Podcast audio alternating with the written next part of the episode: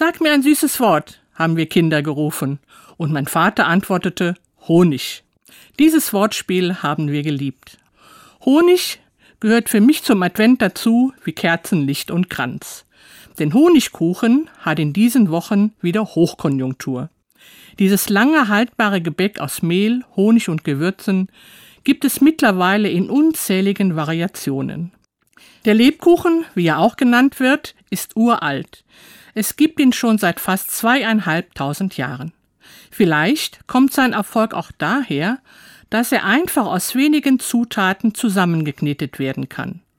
Das war natürlich im Winter besonders wichtig, wenn die Liste der Nahrungsmittel sowieso schon sehr kurz war. Denn Supermärkte mit ihrem Komplettangebot gibt es ja erst seit gut 60 Jahren. Aber Honigkuchen ist nicht nur ein leckeres Wintergebäck. Lebkuchen, Gewürzkuchen, Printen oder wie auch immer der Honigkuchen genannt wird, ist für mich zutiefst adventlich. Der Advent als Zeit der Vorbereitung auf das große Fest war früher eine Zeit des Mangels, sogar von der Kirche als Fastenzeit festgelegt. Aber trotzdem gab es in diesen Wochen den Honigkuchen.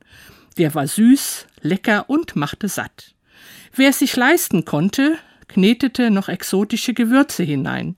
Globalisierung beim Backen schon damals. Oder die ganze Welt in einem Bissen.